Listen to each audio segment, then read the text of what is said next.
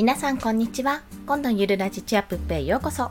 このラジオは経験ゼロ実績ゼロ収益ゼロ。2児のママが長時間労働の夫を雇うためゼロから始める収益化ノウハウやライフハックをお届けします。はい。今炊き込みご飯をですね仕込んでおりましてもしかすると炊飯器のうーって音が聞こえるかもしれませんがご了承ください。またですね今回この前の Amazon タイムセールにてこのボイスカバーですかね。このペチャクチャ音とかこの息の音とかが防げるような、うん、皆さんご想像できるかな。あの声優さんとか CD の CD 今やるのかな。あの、レコーディングとかに使われるマイクの前にあるあの網のようなものですね。あちらを購入しまして、1400円ぐらいかな。その時40何パーセントオフだったので、まあ、そちらを使用して今回初収録ということで、よろしければ、あの、今までの放送と声が違う、あ、なんか聞きやすくなったという感想をいただけると幸いです。まあ、自分もまだ聞けてないので、ちょっと心は確認してみたいと思います。はい。ということで、今回のテーマ、は、まあ、ちょっと雑談、雑談かな？まあ、雑談の枠にくくりましょう。雑談です。Kindle を執筆していて感じた3つの変化についてお話しします。これですね、私、えー、昨年末、2020年12月の本当、クリスマスイブとかクリスマスの日に審査に出しただったと思うんですけども、Kindle 書籍を1冊出版してるんですね。女の子ってどうやって育てるのというあの一人目育児かける女の子という私のそうですね娘が今2歳4ヶ月かななんですけども、まあ、娘が生まれてから2歳になるまでのドタバタ珍道中みたいな 体験記を書いているんですけども、まあ、そちらを書いていた時と比べて今回ですねいやなかなかいい変化が見られたなと感じたのでぜひシェアしたいと思って今日はこのテーマでお話をします。先に3つお話しすると1つ目書きやすくなった。2つ目相手目線がついてきた。3つ目参考資料が探しやすくなったという点ですもう一度3つ申し上げると書きやすくなった相手目線がついてきた参考資料が探しやすくなったというところですまあ、一つずつさらっと解説をしていきます。まずですね、書きやすくなったという点。いや、これなんでだろうと思ったんですけども、まあ、4ヶ月前、約4ヶ月前と違って、私今ブログをコンスタントに書いているんですよね。まあ、コンスタント毎日更新を以前はしてたんですけども、ちょっとそこはうまくいってないんですが、まあ、ブログを書くようになって、それが今、全部で70記事、100記事は到達してないかな、トータルで。まあ、70、80記事ぐらいは書けたかなというところです。公開してるものとそうでないもの、ノートと WordPress のブログ、両方含めてなんですけども、まあ、そうやってブログを書いていくにあたって、やっぱり、あの、書き方とか、あこのブログの方が読みやすいなとかそういったデザイン力ですね構成力っていうのが少なからず4ヶ月前よりはついてきたと感じております。それはですねノートを見れば一発なんですけどももう消しちゃったかな？ノートの初期の方に書いてたまだねあの名前が名前が違っていた時に書いていたブログの記事がやっぱりちょっとなんか日記というか読みづらいなって感じるような日記ブログだったんですね。情報発信っていうよりはどちらかというと、まあ、自分の思ったことを書くというような形でした、まあ、そこからえっと、いろいろこのブログの書き方とか3つのポイントに絞るとかそういったお話を聞いて自分でいろいろ実践をしてみてこの4ヶ月の結果やはりあこうやったらいいなってこういう書き方の方が楽だろうなっていうそういう、そう、そういうやり方でですね、まあ、目次とか見出しを増やすってところなんですけども、ちゃんと細かく書いて、そこに対して先にもう目次と見出しをつけてそこにこう入力していく書き連ねていくという書き綴っていくというような形を取りましたら非常にこれが書きやすくなったんですよね。すごく。はい。まあそれがやっぱりブログを書いているからなのかなと感じております。そして2つ目は一気にそれあの読者さんですね。一気に見られるように一つ一つの記事を短くまとめている、まあ、先ほどもちらっとお話ししたんですがやっぱ見出しをパッパッパッと載せることでこの記事この記事この記事って一つ一つの記事がパッパッパッパ読みやすいようになっております、まあ、それも本当は初めはブワーって書きたかったんですけども、いや、それだとちょっと目で追うのめんどくさいよなって 思いまして、というのも、私この4ヶ月間の間に Kindle Unlimited に加入して、まあ、いろんな本を見てきた中で、やっぱ見やすい、読みやすいと思った本っていうのは池早さんの本がやっぱり読みやすいなと感じていたんですが、池早さんの本は、やはりですね、こう、さっさっさっさスワイプできるんですよ。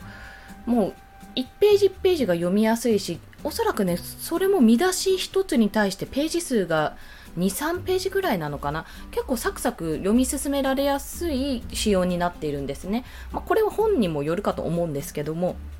それって非常に重要で Kindle Unlimited にね私も今回も加入しようと思うんですよ。本を登録しようと思うんですけどもそうれを登録すると購入されなくても読み放題プランに入っている方がこう読んでいってページ数分だけロイヤリティが発生するんです。ということはサクサク読めた方が、まあ、途中でめんどくさいな読みづらいなって思われるよりサクサク読まれる方がこうね、発生しやすいということですからやっぱりその読みやすさというところを意識して書けるようになったっていうのは非常に大きいかなと感じていますそして最後にこの目次を、まあ、見出しをいくつか作ることで何がメリットかというと途中から書いても流れが止まらないんですね。一度にバーって書かなきゃいけないって思っていた最初より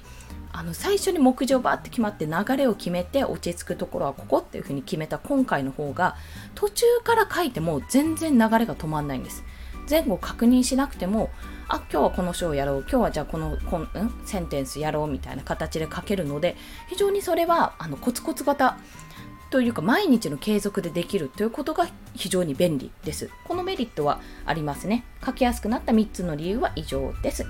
で、2つ目が相手目線がついてきたこと。これも3つあるんですけども、1つ目はここにリンク貼ったら便利かなとかそういったことを考えるようになったんですね。これは全くもってブログの考え方と同じで、まアフィリエイトリンクここに貼ったら便利だろうなとか購入というか、なんか欲しいなって思った時すぐここでポチッと購入できるなとか、あ、この情報を載っけて、あ、気になる人がいたら、もしよかったらここから飛んでくださいってリンク貼ったら、多分あの気になっていくだろうなっていうような動線を考えるようになったんですね。まあ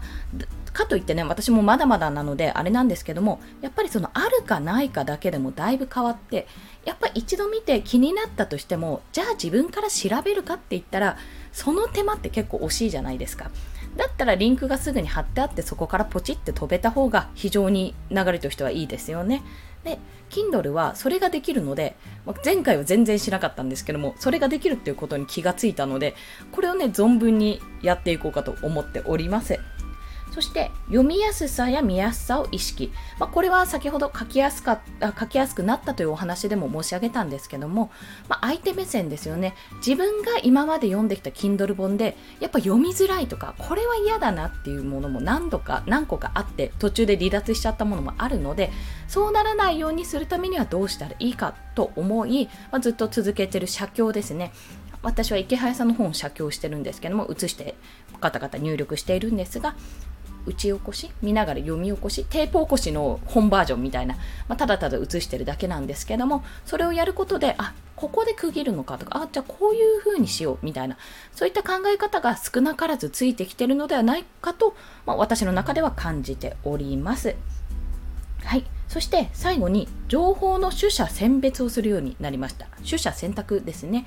で、前以前はですね目次を作ってからバーって書いてたんですけど文字数を稼ぐためにやっぱりこうあれもこれもあれもこれもって結構グダグダ長いことを書いていたと思うんですね。今の私があの原稿を書き直したらおそらくだいぶすっきりしてだいぶページ数減っちゃうと思うんですよ、まあ、それくらいにちょっといろいろ書いてたなっていうことを感じております、まあ、そこの過去の経験からもあり情報の取捨選択ですね。ここいるとか、この情報いらないな、これちょっと自分語りっぽいな、みたいな。だったらこっち欲しいよね。そう、逆に、この情報を入れるんだったらもう少し詳しく欲しいよねとか、そういった形で考えられるようになったので、ま結果としてね、それが正しい判断かどうかは、お客様のそのページの読み進め具合にもよるんですけども、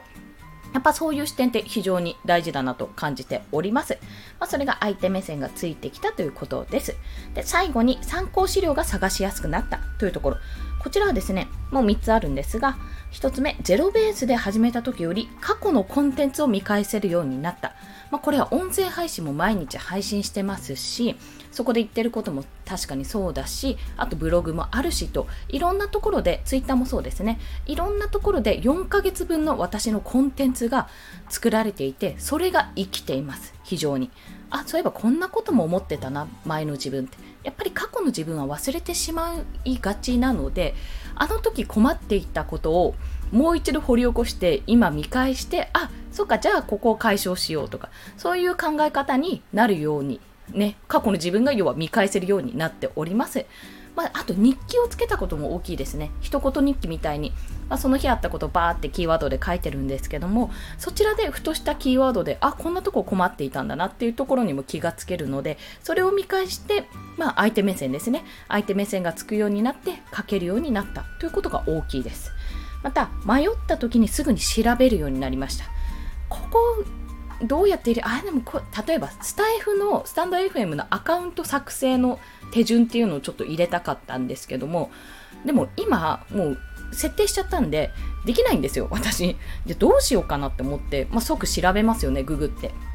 でまあそしたらやっぱりそういうところ書いてあるサイトもあるのでそこを参考にしてああそうだったそうだったって思いながら書けるようになったんですけどまあそういった細かいところもすぐパッと調べて出せるようになったのとまた次に言うんですが不安な表現は調べるか避けるかするというところやっぱり、まあ、一回これ言っちゃえみたいなところが前あったんですよ、結構。まあ、言っちゃえ言っちゃえみたいな。でも、これはね、不安、あ、言って大丈夫かなっていう表現は必ず調べるか、もう調べても出てこなかったり、自信がない場合は、その表現避けるようにします。まあ、そこのコンテンツいいやって、そこは削除しようっていう形にします。やっぱりあの出版するにあたって責任ね自分の言葉には責任を持って発言したいのでそこに関してはやっぱ以前はゆるゆるだったのがそこがね少しキュッてしまったそんな気がしております、まあ、それが参考資料が探しやすくなったということです、まあ、今回雑談ですが Kindle 本をね4ヶ月前に Kindle 本を出版した時よりもえっと今ですね Kindle を出筆していて感じた3つの変化についてお話ししました。まとめますと、1つ目、書きやすくなった。2つ目、相手目線がついてきた。3つ目、参考資料が探しやすくなったというところです。ということで、まあ、ままとめるというか結論から言いますと、Kindle 書籍出版するの確かに1から、まあ、0からですね、0ベースでできるけど、やっぱりブログとか SNS とか、まあ、音声配信でもですね、もう何でもいいので、こういうコンテンツ作っておくと、まあ、日記もですよ。日記でもいいくらい。コンテンツ作っておけば絶対次の執筆楽になる。これはね実証されましたね。ブログを作れば Kindle は楽になるっていうような、そこが実証されたので、ぜひ、あの、もし興味がある方、もしくはブログをすでに書いていたり、SNS 運用されている方は、ぜひその今まで貯めていた自分のコンテンツを使って Kindle 書籍を出版してみてはいかがでしょうか。ということで、今日の合わせて聞きたいは、最近ね、というか5月31日までっていう期間限定なのでおすすめしてるんですけども、あの Kindle 攻略サロン、杉兄さんという方がオーナーをしている Kindle 攻略サロン5月31日までの期間限定でございます。こちら、あの Kindle の攻略の教材ですね、そちらを購入すると、あのオンラインサロンのの入会というかそちらで権限が得られて、いや何がいいかって、タイトルダメ出しとかカテゴリーどこがどこだったら1位取れますかねみたいなそんな細かいところも話ができます。しかも現役のライターさんいっぱいいっぱいかな？はいっぱいはいないか。現役のライターさんがいらして結構ね鋭くね言ってくれますよ。いやそれよりこっちの方が絶対いいよとか。で現役のライターさんそういうの？結構いるな。そうそうそう、そういったね、プロの方もいらっしゃるので、そういった方に見ていただけるのも非常に良いかと思います。まあ、そちらのそちらでですね、まあ営業になっちゃうんですけども、私が特別価格で、あの、Kindle 書籍の表紙のデザインを、あの、営業としてやっておりますので、もしご興味ある方は、はい。止まってしまった。もしご興味ある方は、よろしければご参加ください。あの、もし、やってくださいって、あの、依頼がありましたら、誠心誠意お答えします。はい、そして、まあ、いきなり買うのはちょっとまだわかんないしなって思う方は、無料メルマガ、これもあるんですけども、杉兄さんが7日間限定だったかな、無料メルマガというのもやっておりますので、まあ、ちょっと導入編ということで知りたい方はよろしければ登録してみてください。そして私が、えー、4ヶ月前に書いた本、